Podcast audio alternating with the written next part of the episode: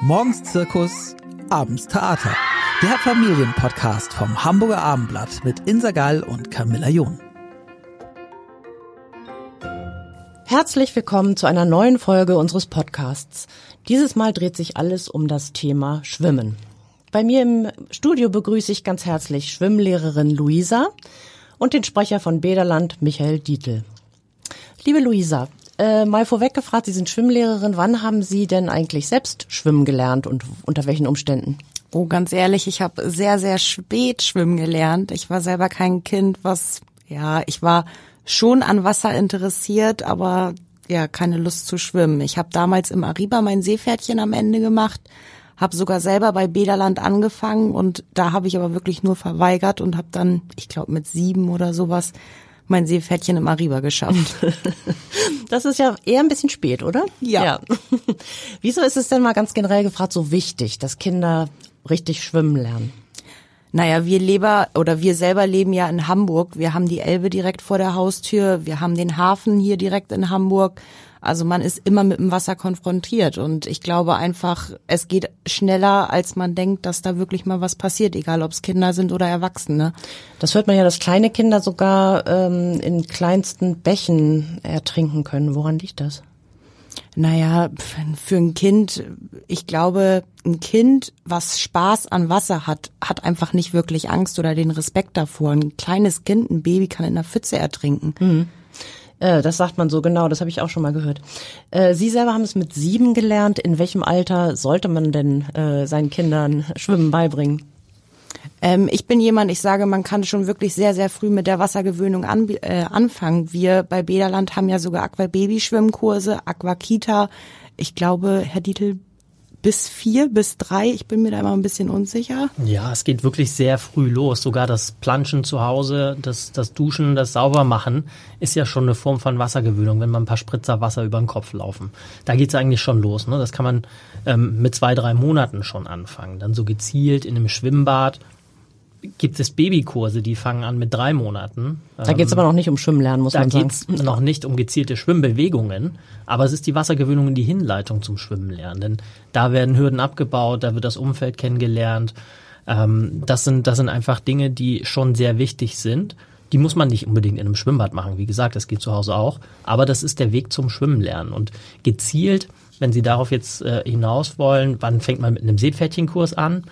Dann ist es auch individuell abhängig von dem Kindesalter und der Entwicklung dementsprechend. Manche sind körperlich noch nicht so weit, andere sind ähm, mental und geistig noch nicht so weit, um dann auch einem gezielten Unterricht folgen zu können. In der Regel ist das so mit viereinhalb, fünf, fünfeinhalb, so ungefähr. Dann schaffen das die meisten schon im Unterricht zu folgen und das Seepferdchen dann auch anzugehen. Wenigstens. Das ist ja was, was man dann auch schon mal vor dem Start der Schule vielleicht machen kann, dass Unbedingt. man das dann schon mal weg hat. Genau. Auf jeden Fall. Ähm, es gibt es denn so motorische Voraussetzungen, die die Kinder erfüllen müssen, um das lernen zu können, was die Koordination betrifft vielleicht? Ja, das sind ja die klassischen Schwimmbewegungen, die man dann lernt.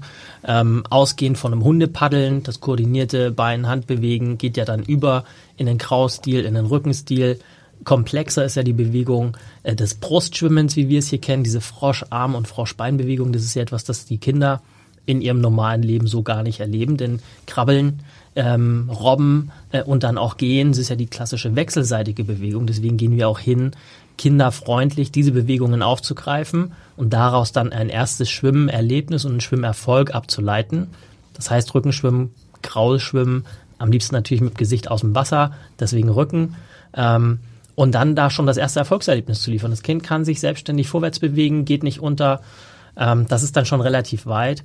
Hm, wichtig sind aber auch so Dinge, Luisa, du bist da besser unterwegs noch, vom Bauch auf den Rücken und wieder zurückdrehen, äh, ins Wasser ausatmen. Das sind Dinge, die wirklich so ganz am Anfang des Schwimmlernens stehen. Wie macht man das denn? Äh, wie bringt man Kindern am besten das Schwimmen bei? Wie machen sie das?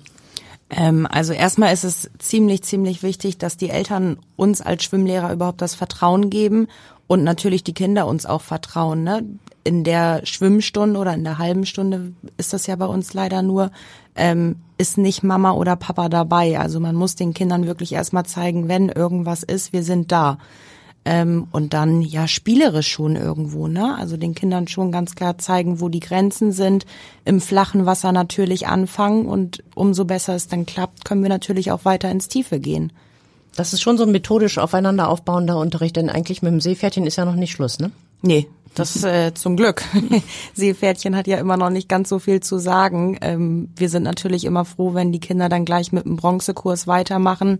Silber, Gold, also und dann gerne auch irgendwann bei uns mit dem Nebenjob anfangen.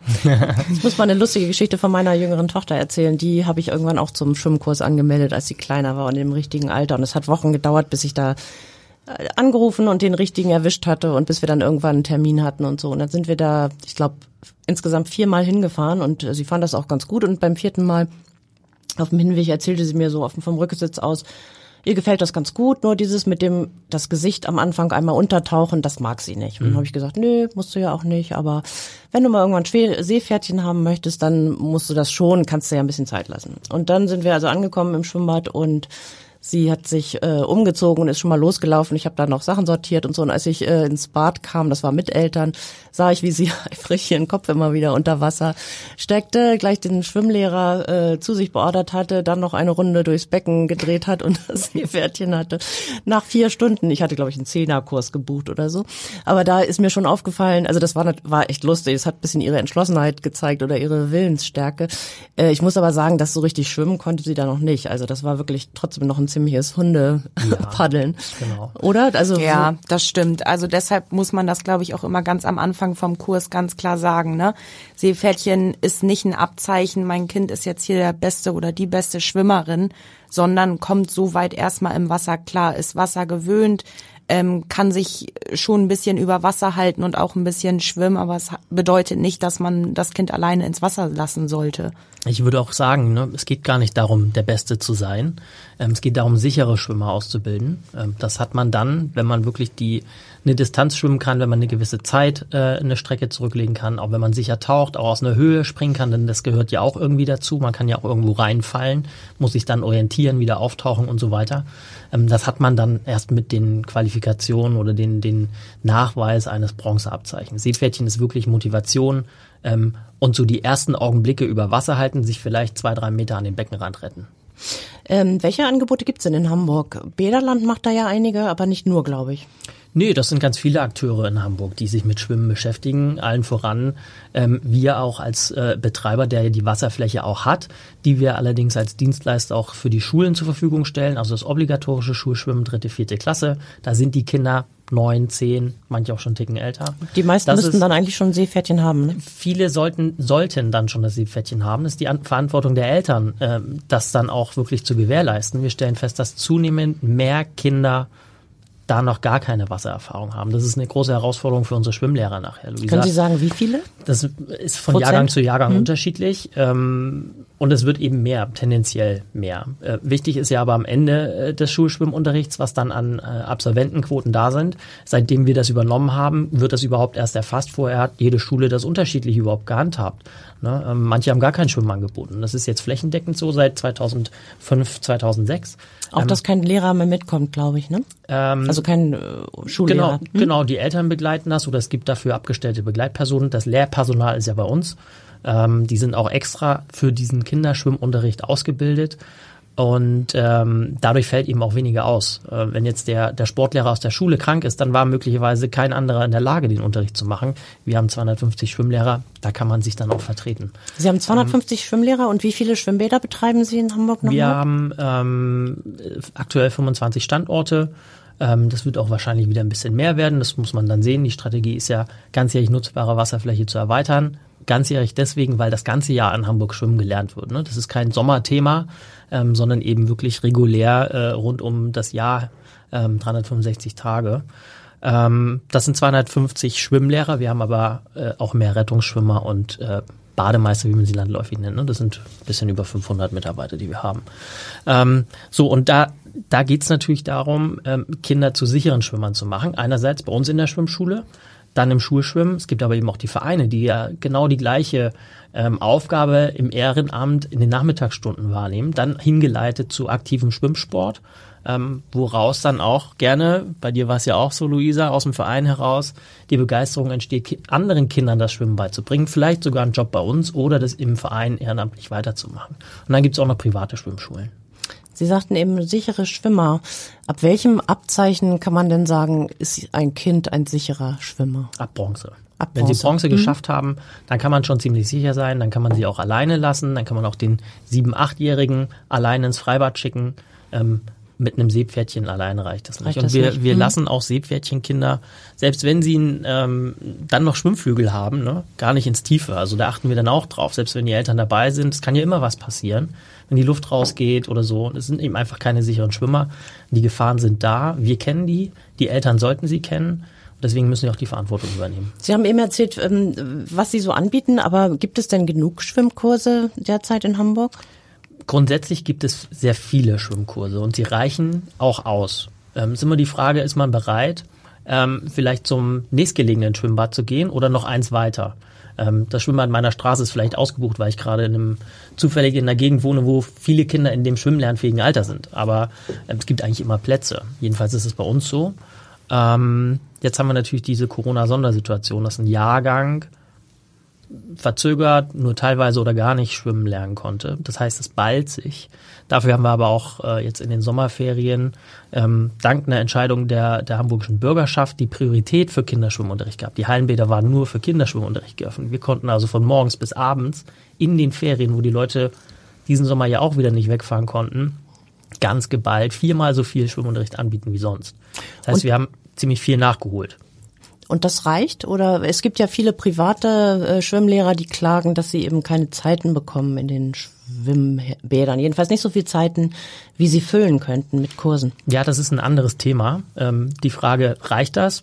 Es ist auf jeden Fall ein guter Anfang, ähm, jetzt diesen Stau von ungefähr 15.000 Kindern zu begegnen. Da haben wir sehr viel in jetzt sehr, sehr kurzer Zeit geschafft. Dann ist es immer noch so, dass wir in den 3G-Regeln insgesamt deutlich weniger Kapazität haben. Abstandsgebote, dadurch dürfen nicht so viele Leute rein ins Bad, wie das normalerweise der Fall ist. Bleibt das eigentlich dabei? Bis auf weiteres ist es jetzt erstmal so, weil wir ähm, auch als Angebot der Daseinsvorsorge ja alle anderen sonst ausschließen würden, per se, ähm, bei 2G. Bei 3G Können Kommen- Sie alle reinlassen, sofern können wir alle getestet reinlassen, sind? Mhm. sofern sie getestet sind, genau. Aber wir müssen halt dann Leute ausschließen, weil die Kapazität erreicht ist. Aber wir schließen niemanden aufgrund irgendwelcher eigenen Eigenschaften aus. Ne? Das ist wichtig. So, ähm, aber die Kapazität für den allgemeinen Badebetrieb ist dadurch natürlich eingeschränkt. Für den Schwimm Kinderschwimmunterricht gilt das aber nicht, weil wir da das Angebot trotzdem genauso weiterfahren. Alle anderen können weniger nutzen, weniger Bahnschwimmen, weniger Planschen, weniger Rückenfitnesskurse machen. Aber Kinderschwimmangebote haben wir genauso hoch weitergefahren, sodass wir dieser Nachfrage natürlich auch begegnen. Das gleiche gilt auch für die Vereine und das Schulschwimmen findet ja auch statt. Also im Schwimmunterricht ist das normale Pensum da. Jetzt kommen wir zu dem Punkt, ähm, dass kommerzielle Anbieter bei uns gerne Wasserflächen haben wollen. Das können sie derzeit nicht, weil die sind mit unseren Schwimmkursen voll. Und mit denen vom Verein und mit denen von der Schule. Also Schwimmen wird gelernt. Es bietet nur jetzt eben nicht ähm, Klaus Müller an, ähm, der dafür viel Geld nimmt, sondern wir, die der öffentliche Betreiber sind und dementsprechend auch andere Kostensituationen nur haben. Also man muss die Klagen der privaten Schwimmlehrer oder kommerziellen Schwimmkursanbieter da ein bisschen einordnen, meinen Sie? Man muss das einordnen, das stimmt. Ähm, es ist nicht so, dass deswegen Kinder nicht schwimmen lernen können. Die können schwimmen lernen, die Angebote sind ja da. Sie lernen nur nicht bei Schwimmschule XY schwimmen, wenn die Schwimmschule keine eigene Wasserfläche hat. Denn das ist es ja. Letzten Endes bieten die eine Dienstleistung an, haben aber die Ressource dafür gar nicht. Und derzeit können sie sie eben aufgrund der Corona-Situation nicht einkaufen am Markt. Das würden sie sonst bei uns tun. Ähm, aber bei uns ist sie eben belegt mit Schwimmlernen. Sie sagten eben, das ist günstiger bei Ihnen. Ähm, ist das so? Ist es bei Bäderland Schwimmkurse sind die billiger als bei einigen kommerziellen Anbietern? Was kostet denn das so? Also ein Seepferdchenkurs kostet bei uns 165 Euro, das sind 24 Einheiten. Ein Bronzekurs kostet 90 Euro. Ähm, und wenn man sich da den Markt anschaut, dann kann man durchaus nochmal 100 Euro mehr drauflegen, um bei einem anderen Anbieter einen Seepferdchenkurs zu machen zum Beispiel. Würden Sie sagen, äh, dass das Risiko von Badeunfällen mit Kindern jetzt ähm, im Zuge der Corona-Pandemie, also wegen ausgefallener Schwimmkurse oder vielleicht auch, weil die Kinder einfach, die vielleicht schon einigermaßen schwimmen konnten, einfach ganz lange nicht im Wasser waren, dass dieses Risiko gestiegen ist? Es ist natürlich eine gewisse Unbedarftheit und äh, auch mangelnde Übung festzustellen. Ne? Das ist ganz klar.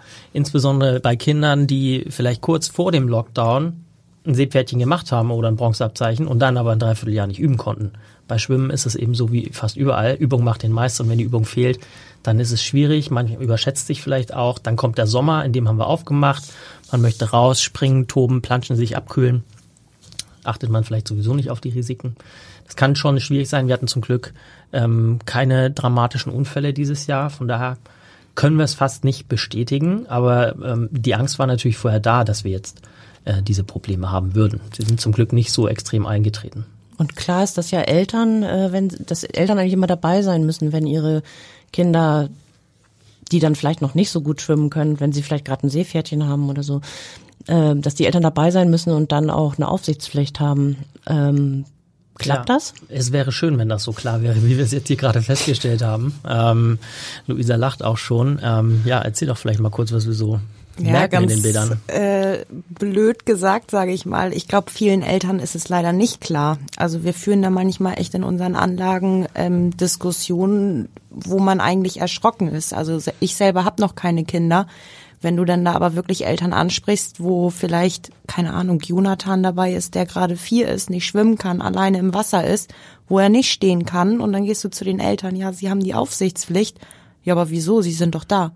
Also die glauben, sie können einfach das Kind da äh, abgeben und dann sind genau. die Bademeister, ich weiß nicht, ob man das noch so sagt, äh, dafür zuständig, da aufzupassen. Aber ja. sagen Sie mal, das ist nicht so. Nein, das ist äh, ganz, ganz klar. Mama, Papa, Oma, Opa, wer auch gerade dabei ist, hat die Aufsichtspflicht. Und wer auch gerade dabei ist, ist das Stichwort. Ne? Es ist nicht die sechsjährige Schwester, die auf den ja. Vierjährigen aufpasst. Mhm. Ähm, es muss schon jemand sein, ähm, der dann auch zupacken kann ähm, und das Kind eben rettet, der die Gefahren abschätzen kann, ne? der die Verantwortung wirklich tragen kann. Und es ist vielleicht auch nicht der zwölfjährige ältere Bruder, der die Verantwortung tragen kann. Welche Regeln gibt's da? Also Eltern dürfen ihre Kinder im Schwimmbad nicht außer Reichweite lassen. Was bedeutet das? Ja, man muss unmittelbar dabei sein, wenn es nicht Schwimmerkinder sind. Und unmittelbar heißt Armeslänge, denn äh, man muss zupacken können. Ne? Selbst wenn sie Schwimmflügel tragen, die können rausrutschen, da kann die Luft rausgehen, ähm, was auch immer. Man kann ja trotzdem auch vorne überkippen, dann gerät ein Kind dann schnell in Panik, ähm, wenn es eben nicht schwimmen kann sich selber helfen kann. Und dann muss man unmittelbar dabei sein.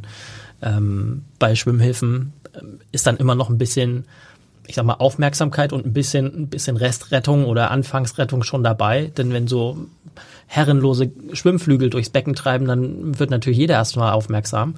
Ähm, aber wenn das Kind am Beckenrand rein plumpst, äh, weil es abrutscht und die Eltern eben nicht dabei sind, dann ist das weg. Dann geht das unter wie ein Stein. Und das war anfangs ja auch eine Frage, warum gehen Kinder unter? Ähm, und warum ist es so gefährlich? Ähm, weil sie vom Körpervolumen her diesen Auftrieb noch gar nicht haben. Ne? Die Lunge ist noch zu klein, um den Körper oben schwimmen zu lassen. Und sie wissen auch nicht, wie sie sich bewegen müssen, um den Auftrieb anderweitig zu generieren. Also die sinken dann tatsächlich in die Tiefe. Ja, und die mhm. kommen auch nicht wieder hoch und die rufen auch nicht nach Hilfe. Denn wenn sie hochkommen sollten, müssen sie ja nach Luft schnappen und dann mhm. gehen sie schon wieder unter. Es ist gar keine Luft und keine Zeit, um Hilfe zu rufen. Das ist ja wirklich ein Albtraum von, Total. von Eltern. Ähm, aber das hat, hat das zugenommen, dass Eltern da weniger aufmerksam sind? Also spielen ja. da ja. elektronische Medien auch eine Rolle? Oder? Durchaus. Also äh, wir sind ja schon seit äh, drei, vier Jahren dabei, dass wirklich jedes Jahr vor der Sommersaison, wo dann eben viele kommen, die nicht regelmäßig im Wasser sind, einfach um sich abzukühlen, ne? ähm, zu uns kommen und darauf aufmerksam zu machen. Mit Plakaten, mit äh, Social Media Posts. In der Zeitung ist es erfreulicherweise immer wieder ein Thema. Das Abendblatt ist da ein sehr hilfreicher Partner, um das auch groß zu platzieren und immer wieder zu platzieren. Ähm, und trotzdem, ja, gibt es regelmäßig Unfälle, ähm, dramatischerweise auch äh, regelmäßig Reanimationen, ähm, wo Kinder ähm, überhaupt nicht betreut sind von ihren Eltern, die 40, 50 Meter weg sind, teilweise außerhalb des Gebäudes, die am Handy spielen, die gerade telefonieren. Natürlich hat es früher auch Ablenkung gegeben durch ein Magazin oder ein Buch oder den Schnack mit der Freundin, das ist ganz klar. Und trotzdem ähm, merkt man es ja an sich selbst auch, wie schnell man in so einem Feed scrollt oder eine E-Mail liest. Es geht viel mehr Zeit ins Land, als wenn man in einem Plausch mit der Freundin die Augen eben auch äh, schweifen lässt und feststellt, dass das Kind schon 20 Meter weg ist. Eine andere Regel, glaube ich, habe ich eben so verstanden, ist, ähm, dass man nicht zu viele Kinder zusammen beaufsichtigen sollten. Also vielleicht eine Mutter, die sagt, hier, ich habe meine zwei oder drei Kinder und ich nehme noch von jedem äh, einen Freund oder eine Freundin mit oder ich nehme mal die Nachbarskinder mit. Kann die dann noch richtig aufpassen oder was würden Sie sagen? Ähm, eigentlich ganz klares Nein. Wir haben immer mal eine kleine Familie, da eine Mama mit drei Mädels ähm, und da sieht man immer schon, ja, wir bleiben mal lieber als Mitarbeiter nah am Beckenrand, weil man hat immer schon das Gefühl, okay, gleich passiert's. Also ja, eigentlich muss es immer jeder Elternteil selber merken, merken dass es einfach nicht klappt. Wir wollen da auch irgendwie gar keinen Vorwurf machen, aber ja, die Erfahrung zeigt es halt einfach, ne? Also lieber mit seinen eigenen Kindern, weil ich persönlich würde es einfach noch, glaube ich, schlimmer finden, wenn ich dann bei fremden Eltern anrufen müsste und sagen müsste, das und das ist passiert, ihr müsst bitte einmal ins Krankenhaus hinterherfahren. Ist Ihnen so, haben Sie das schon mal erlebt, sowas Schreckliches? Nein. Toi, also toi, bei Ihnen ist noch kein Kind verunglückt. Nein. Also ja, ich musste schon reinspringen, aber zum Glück immer mit einem guten Ende. Hm. Aber zwei ist tatsächlich so eine Größenordnung. Einfach, wenn man sich das vorstellt, man hat zwei Arme, man kann zwei Kinder halten. Ob man sie nun auf dem Arm trägt oder ob man sie wieder hochzieht. Und das dritte ist schon eins, in dem Fall eins zu viel. Natürlich an Land, bei einem Kindergeburtstag hat man eine ganze Schar von Kids, die man handeln kann. Da sind die Risiken aber eben auch andere. Ähm, sei denn, man geht jetzt Kartfahren oder Pferde reiten, dann kann auch immer was passieren. Aber trotzdem ähm, ist es im Wasser dann nochmal was ganz anderes. Ähm, und deswegen zwei ist eigentlich so das Maximum. Ähm, Lucia sagt jetzt schon, wir halten uns dann in der Nähe auf. Das ist einfach die Erfahrung dann auch der Mitarbeiter, die dann die Situationen erkennen, die aber eben nicht immer nur für genau die Familie mit vier, fünf Kindern da ist, ne? Oder die Gruppe mit vier, fünf Kindern. Denn wir müssen ja den ganzen Betrieb im Blick haben. Auch die Leute auf der Liegewiese. Was ist, wenn sich da mal einer von der Biene gestochen wird oder irgendwie eine Schürfwunde holt? Das müssen wir auch versorgen. Und schon geht dann der Case nicht mehr auf, wenn die sich darauf verlassen, dass der Bademeister da ist. Kids, die man handeln kann, da sind die Risiken aber eben auch andere. Ähm, sei denn, man geht jetzt Kartfahren oder Pferde reiten, dann kann auch immer was passieren. Aber trotzdem ähm, ist es im Wasser dann nochmal was ganz anderes. Ähm, und deswegen zwei ist eigentlich so, fangen immer an, unsere Anlage erstmal zu reinigen morgens. Ähm, ja, besprechen natürlich erstmal so ein bisschen den Tagesablauf. Müssen natürlich auch immer gucken, falls irgendwer krank ist, dass dann einmal der ganze Plan umgeworfen wird. Dann gehört zu unseren Aufge äh, Aufgaben in den großen Anlagen, dass wir auch die Aufgüsse, also in der Sauna mitarbeiten. Ähm, Sicherstellung des Betriebes, äh, Wasserwerte, also so viele kleine Aufgaben, die man halt einfach als Gast wirklich gar nicht, ja, eigentlich schon gar nicht mitbekommen kann. Ähm, ja.